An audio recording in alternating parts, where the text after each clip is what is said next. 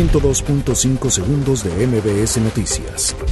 Podrían ser liberados más implicados en caso Ayotzinapa, advierte abogado, pues ese amparo promovido por el exdirectivo de CFE. Andrés Manuel López Obrador pide al pueblo de México que le ayude a gobernar. Senado iniciará esta semana discusión de iniciativas de consulta popular y revocación de mandato. Diputados citan a sesión extraordinaria para dictaminar leyes educativas. Reconoce el Partido Verde labor de Sheinbaum al frente de la Ciudad de México. Trabaja IEPSA y CEP en plan de eficiencia en la impresión de materiales educativos. Niegan amparo exsecretario de la UAM vinculado con la estafa maestra. Reconocen a la UNAM como la universidad con mayor alcance en Twitter en todo el mundo. Mike Pence aboca por la pronta ratificación del TEMEC. 102.5 segundos de MBS Noticias.